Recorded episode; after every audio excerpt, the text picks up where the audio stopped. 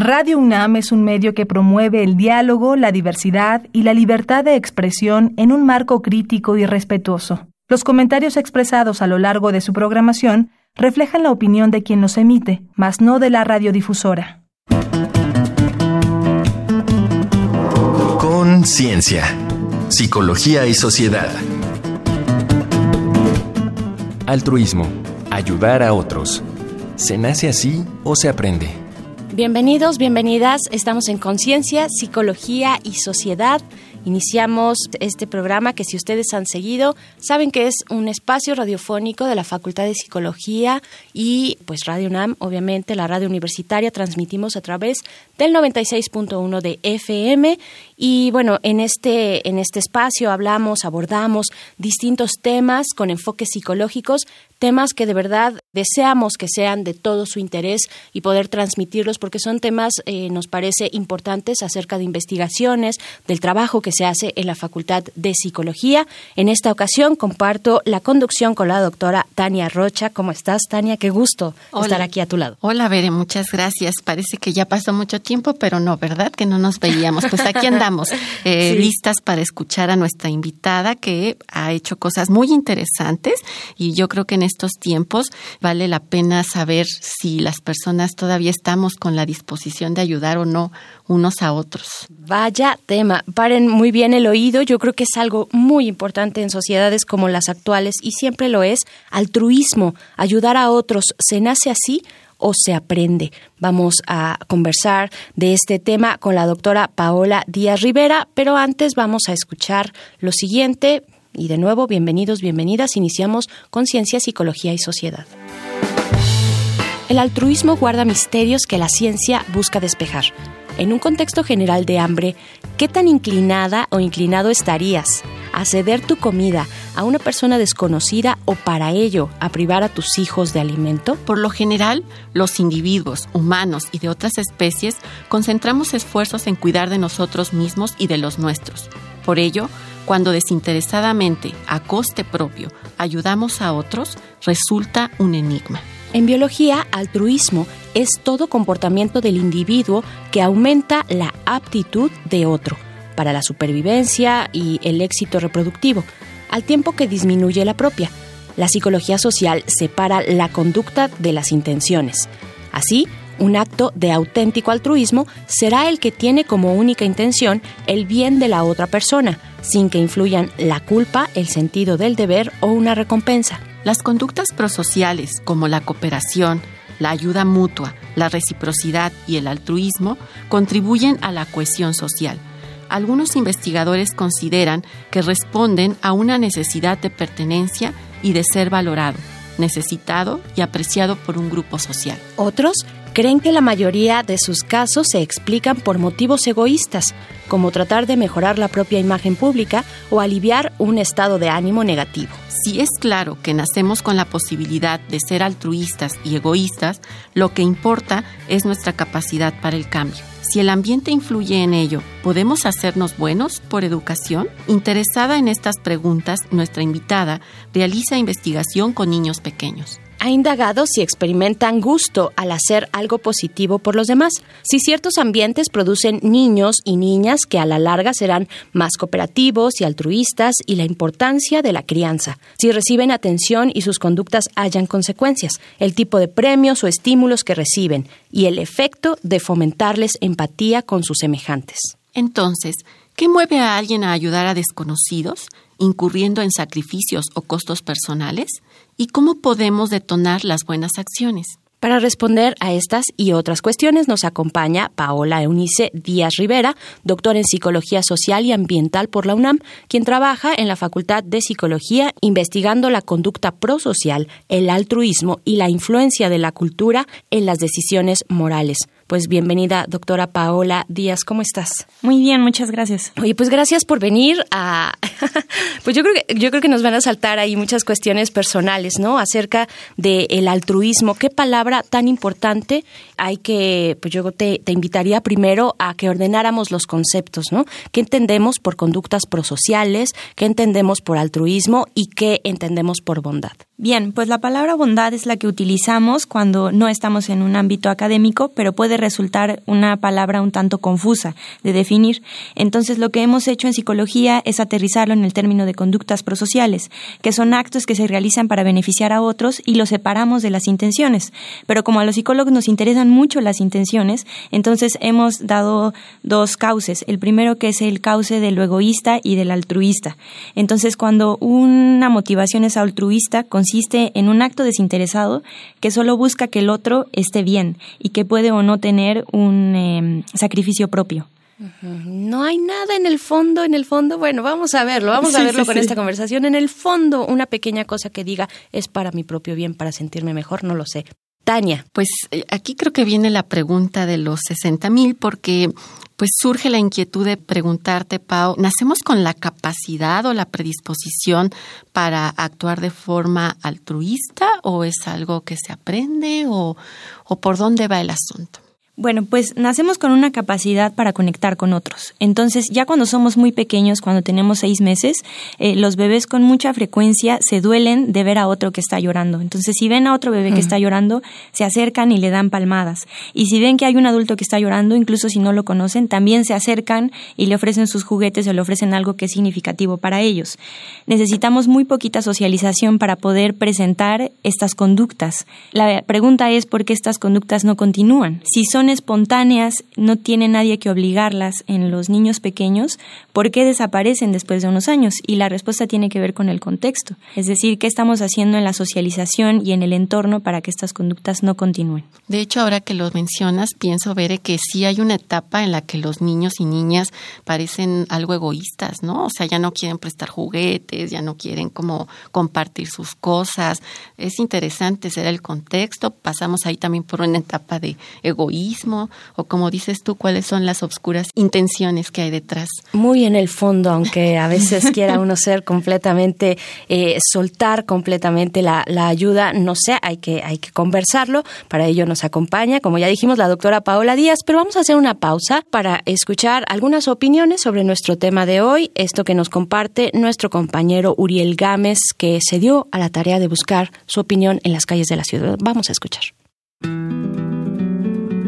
La gente opina. Esta semana en Conciencia, Psicología y Sociedad hicimos las siguientes preguntas. ¿Tú qué entiendes por ser altruista? ¿Por qué crees que algunas personas se esfuerzan para ayudar a alguien que no conocen? ¿Y de qué dependería que tú decidieras sacrificarte por alguien desconocido? Escuchemos las respuestas. Luis Ángel Fernández Camacho, 21 años. Por altruismo yo entiendo esta capacidad que tenemos por hacer el bien o por intentar hacerlo, independientemente de lo que cueste, por así decirlo. Pues en primera instancia de personalidad, de los valores que cada persona tenga, pero también yo creo que ya en situaciones específicas de las condiciones en que se presente a cierta persona o cómo sea esa situación, porque si es cercana a nosotros o si ese día estábamos de buen humor o si ese día, pues yo creo que lo más, lo que más influye es que sienta empatía por esa situación, por esa persona o por ese ser vivo. Una persona altruista es la que ayuda a otra gente desinteresadamente. Pienso que ayudan a, gente que no conocen, pues simplemente para ellos sentirse a gusto, eh, contentos de que están apoyando a alguien que realmente necesita la ayuda. Pues yo me sacrificaría por ayudar a alguien que realmente lo necesitara mucho, eh, que estuviera en riesgo su vida, eh, pues sería eso, eh, sería la forma en que yo me podría sacrificar para apoyarlo. Sebastián Díaz. Mm, yo entiendo que el altruismo, como lo tomo, es cuando haces algunas acciones por grupos vulnerables de la sociedad, sin esperar nada a cambio, y que también incluye este, gastos propios por ayudar a estas personas, eh, sea grupos vulnerables como situación de calle o en situaciones de riesgo. Básicamente yo creo que es por la empatía. El ser empático es como muy importante y es algo que no se debe perder porque es una cualidad, una capacidad que, que es eso mismo, ayudar a alguien sin esperar nada a cambio y ponerte en la posición del otro. Para Conciencia, Psicología y Sociedad, Uriel Gámez. Desinterés, ayuda, sacrificio, no esperar nada a cambio, empatía, en fin, son algunas de las palabras que surgen en estas opiniones. Eh, pues nuestro tema de hoy es precisamente altruismo, ayudar a otros. ¿Se nace así o se aprende? Y pues lo estamos conversando con la doctora Paola Díaz. Gracias, doctora, por seguir acá, por estar acá con nosotros.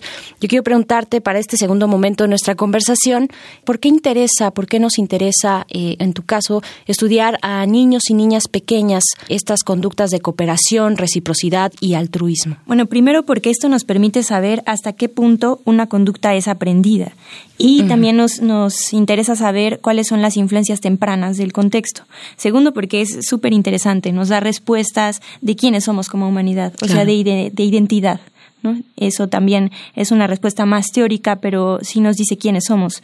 Y tercero, porque así podemos saber cómo fomentar el altruismo en niños pequeños. Se ha hablado mucho de disminuir la violencia, pero en la contraparte hay que fomentar las conductas de cooperación, de reciprocidad y de altruismo. Entonces, por eso es necesario saber más sobre estos contextos. Tal vez con esto que dices pareciera que eh, tiene que surgir así como espontáneamente y bueno, parece que, que no, que hay que promover cosas. Justo por eso, ¿cuáles serían desde tu mirada los factores que resultan fundamentales para pues que pueda haber conductas prosociales o altruistas? Entiendo que tú has estado haciendo investigación al respecto. ¿Qué nos puedes compartir?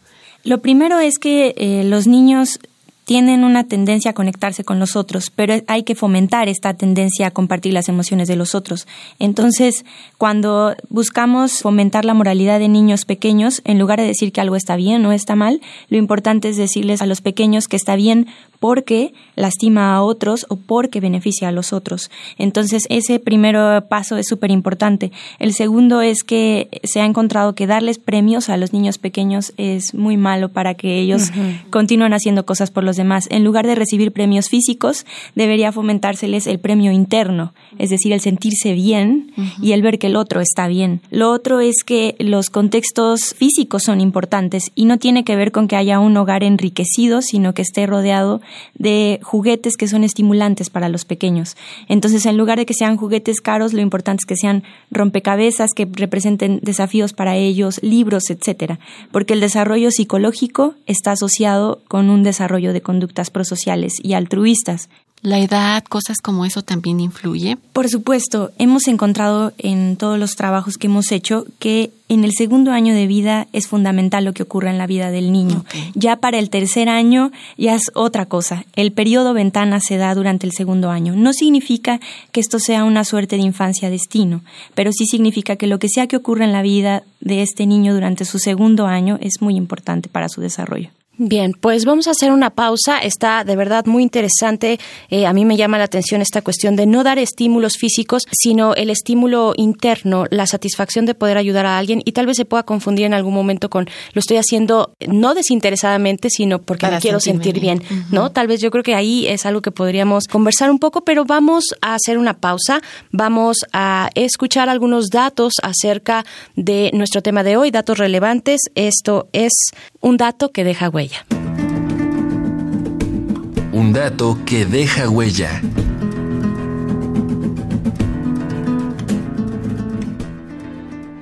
Los neurobiólogos han descubierto que el altruismo nos hace sentir bien. Los centros de recompensa y placer del cerebro se iluminan al participar activamente en una conducta altruista. Harbo y Mayer. Cuando nos sentimos mal, para sentirnos mejor, somos más altruistas. Cialdini. El altruismo responde a la empatía. Si se empatiza con la situación y emociones del otro, hay más probabilidades de actuar con altruismo. Además, los niños comienzan a conformar hábitos altruistas conforme desarrollan el sentido de empatía. Batson, Mota y Padilla Walker. Hábitos altruistas llevan a vidas más largas y saludables. Según distintos estudios, el voluntariado se asocia con más felicidad y mejor salud física y mental. Además, los adultos mayores que participan en este tienen una mayor voluntad de vivir y tasas de mortalidad inferiores hasta en 44%. La teoría biológica de selección de parentesco o aptitud inclusiva Hamilton y Maynard Smith propone que es más probable que ayudemos a quienes están genéticamente relacionados con nosotros. Se ha comprobado que, a mayor parentesco, es mayor la ayuda mutua. Puede darse un exceso de altruismo, Llevado al extremo, el altruismo resulta patológico cuando sus acciones causan más daño que bien. Ejemplos comunes son la depresión en los profesionales de la salud y el acaparamiento de animales. Oakley, Sloan Wilson. La teoría del intercambio social, Thibault, Homans, Levi-Strauss y otros, dicta que siempre actuamos por razones egoístas, recompensas, buena reputación, avanzar los genes o elevar el estado de ánimo, y que el altruismo real es imposible, pero otros la rechazan y concluyen que el altruismo basado en la empatía siempre será verdadero. Bien, estamos de vuelta en Conciencia, Psicología y Sociedad conversando acerca de altruismo. ¿Ustedes qué opinan? Estamos en esta plática con la doctora Paola Díaz Rivera después de escuchar estas premisas, estos posicionamientos teóricos sobre si se puede efectivamente ser altruista, desinteresado o no. Y pues bueno, es una controversia que queremos seguir conversando contigo, doctora Paola, para ya además en nuestro último momento de conversación, quiero preguntarte qué ventajas y desventajas para el individuo, para la sociedad, suponen las conductas altruistas. Ya se mencionaba algunas en el segmento, en la cápsula anterior, ¿no? Sí. Bueno, en definitiva, los altruistas son necesarios para el funcionamiento de la sociedad. Es decir, tiene que haber una parte de la población que esté dispuesta a sacrificarse por los demás. Y ahora esto evolutivamente ha sido probado. En un principio se pensaba que aquellos grupos que tenían altruistas eran menos capaces de sobrevivir, pero en realidad se ha comprobado que aquellos grupos que tienen altruistas es más probable que sobrevivan. Entonces los necesitamos. Es decir, necesitamos gente que esté dispuesta a hacer cosas por los demás. Hoy mismo nosotros estamos aquí gracias a que hay gente que se sacrificó en el pasado y que se sacrifica en el presente. Ahora, eh, está el otro punto de qué tanto necesitamos entonces la cooperación. Muchísimo. Tan solo que nosotros podamos tener frente a nosotros comida implica un esfuerzo de cooperación claro. de muchas personas que nosotros no conocemos. Te escucho y bueno, con lo que también decías, Bere, y no puedo dejar de pensar en un contexto como el actual, ¿no? Y escuchando a los autores y autoras de investigaciones, aún hace sentido el pensar que las personas como en la cápsula decía alguien, si veo que está en riesgo su vida, me voy a arriesgar. Han pasado cosas como que por querer entrar al metro la gente empuja a quien sea. No sé, quisiera yo preguntarte en previo a la última pregunta, ¿cuál es tu mirada respecto a eso? Perdón, y solo como paréntesis, hacerse el héroe en un contexto de violencia como el que vivimos, hacerse el héroe muy eh, entre comillas, ¿no? Bueno, definitivamente mi mirada es contextual, es decir, qué hemos construido en nuestro contexto para que este tipo de cosas sean posibles. Y la verdad es que eh, los estudios nos dicen una y otra vez que una persona puede ayudar si tiene un contexto favorable. ¿Y cuáles son estos contextos desfavorables? En definitiva, cuando estamos en sobrepoblación, cuando la gente tiene muchísima prisa, cuando la gente está en condiciones de anonimato. Y entonces si juntamos todo eso, entonces podemos tener una explicación a los desastres que observamos constantemente. Ya me deprimí, pero bueno, para no quedarnos ahí, entonces para no quedarnos en la depresión, Pau, ¿hay alguna posibilidad de poder criar y educar aún en estos tiempos, eh, pues en contra para que los niños, niñas puedan ser cooperativos y altruistas? Sí, por supuesto. Primero estaba estas cuestiones que les comentaba de no premiar con nada físico a los niños. Eso es súper importante. Es decir, sabemos que hay una recompensa interior que se manifiesta en beneficio o felicidad cuando una persona hace algo por los demás. Entonces hay que dejar que eso permanezca y que no se sustituya por algo externo. Lo segundo contextual es que nos corresponde seguir educando esta empatía en los niños, fomentando que los demás son personas que tienen emociones, entonces que sus acciones tienen consecuencias en las emociones de los demás. Pero además está lo otro, nos corresponde generar contextos diferentes también. O sea, a nivel macro nos corresponde hacer cambios culturales donde la regla no sea pasar por los demás para lograr algo en la vida. Entonces, si sabemos que los niños comienzan con una tendencia prosocial, es la respuesta al contexto. Tenemos que cambiar nuestros contextos culturales. Vaya reto. Vaya, vaya reto y creo que hay que ponernos a trabajar, pues ¿no? o sea, ya es momento de decir hasta aquí y ponernos a trabajar. Yo creo que en ese sentido puede ser muy reconfortante lo que escuchamos de tu parte, que existan investigaciones de este tipo y pues te agradecemos mucho, doctora Paola Díaz, por conversar con nosotros, por compartir y por darnos posibilidades eh, en, en los escenarios que nos esperan. Muchas gracias. Vamos, Tania, a hacer una pausa. Ya lo saben, para escuchar recomendaciones desde el arte, el entretenimiento, la cultura. Si ustedes tienen alguna por ahí, también nos la pueden hacer llegar a nuestro correo electrónico que les daré en algunos momentos, pero vamos primero con esto que es Reconecta. Reconecta. Recomendaciones culturales sobre el tema de hoy.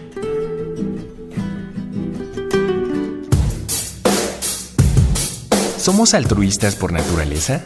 Se pregunta el gran etólogo holandés Frans de Waal en La Edad de la Empatía, que estudia cómo surgen la empatía y el altruismo en los animales y el ser humano.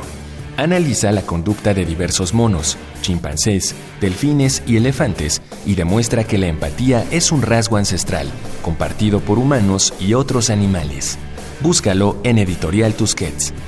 En defensa del altruismo, del monje budista Matthew Ricard, propone el altruismo como solución a la crisis moral, individual y social que lastima al planeta. Habla sobre el enorme potencial de bondad y felicidad que tenemos para contraponer al ego y la violencia mediante la educación, el compromiso social y la meditación. Está en Editorial Urano. Llegamos a las recomendaciones cinematográficas. Will Smith y Rosario Dawson protagonizan Siete Almas, thriller romántico de Gabriel Muchino que narra la historia de Ben, un inspector de Hacienda que un buen día hace contacto con algunas personas para ayudarles. La razón de su altruismo es un misterio, pero al conocer a Emily, una enfermera en problemas fiscales, sus planes dan un vuelco. La lista de Schindler es un clásico del cine dirigido por Steven Spielberg y protagonizado por Liam Neeson. Tras la invasión alemana de Polonia en 1939, un empresario alemán se enriquece ocupando a cientos de judíos en una fábrica.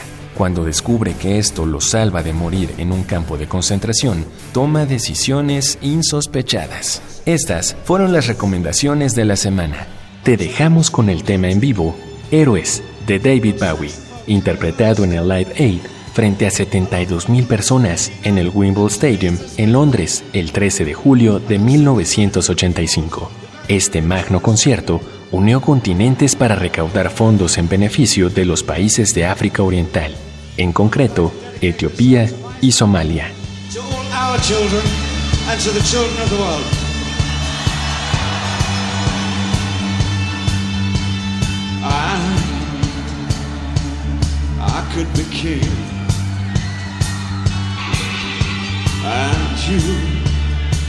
you could be my queen.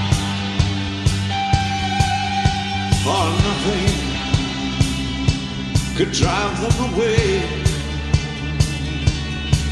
Ah, we could beat them just for one day. We could be heroes just for one day. Oh, well, I wish I could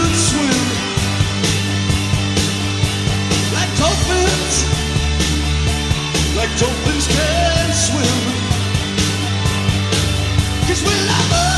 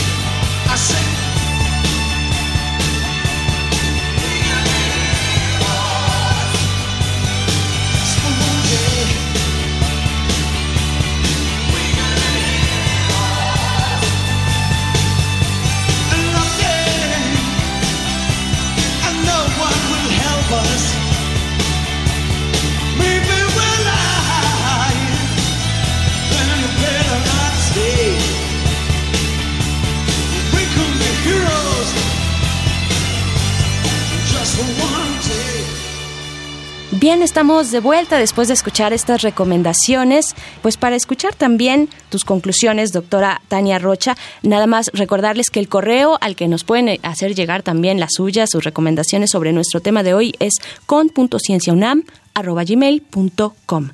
Te escuchamos, Tania. Gracias, Bere, y gracias a Pau, que también estuvo aquí. Sin duda, eh, quiero como rescatar en el barco de todas las cosas que nos dijiste, el hecho de siempre se puede hacer algo. La educación aparece como una cuestión fundamental y bajo esa idea, pues efectivamente pienso que pese al contexto, hasta por un poquito de egoísmo, ayudar al otro sería para también estar bien nosotros. Es decir, a estas alturas nos necesitamos porque de por sí ya el contexto es bastante difícil, así que hay que apostarle a la educación, no tenemos que ser niños o niñas ni tener dos años para seguir aprendiendo y pensando que hay que hacer el bien o ayudar hasta donde no sea posible y con lo que podamos.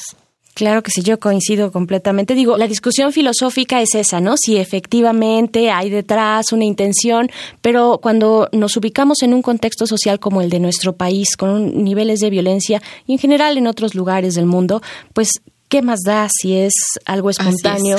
Por supuesto que hay que impulsarlo a través de la educación, como ya nos lo decía la doctora Paola, pero ¿qué más da si hay un poco de satisfacción? Lo importante es ponernos ya manos a la obra y pues trabajar en lo que tenemos que hacer, que es voltear a ver al otro donde también nos reflejamos finalmente, ¿no? Como seres sociales. En fin, bueno, les agradecemos mucho, agradecemos mucho a la doctora Paola Díaz Rivera, Doctor en Psicología Social y Ambiental por la UNAM, que ya lo dijimos al inicio, pero recordamos, trabaja en la Facultad de Psicología investigando la conducta prosocial, el altruismo y la influencia de la cultura en las decisiones morales, por esta plática tan interesante que nos deja además muchas posibilidades enfrente. De verdad que fue muy enriquecedor platicar con la doctora Paola Díaz. Estamos ya para despedirnos, gracias a la producción de este programa, a la Facultad de Psicología, por supuesto, a ustedes por estar en sintonía con Radio UNAM. Quédense aquí, quédense en las frecuencias universitarias del 96.1. Yo soy Berenice Camacho y les invito a encontrarnos de nuevo más adelante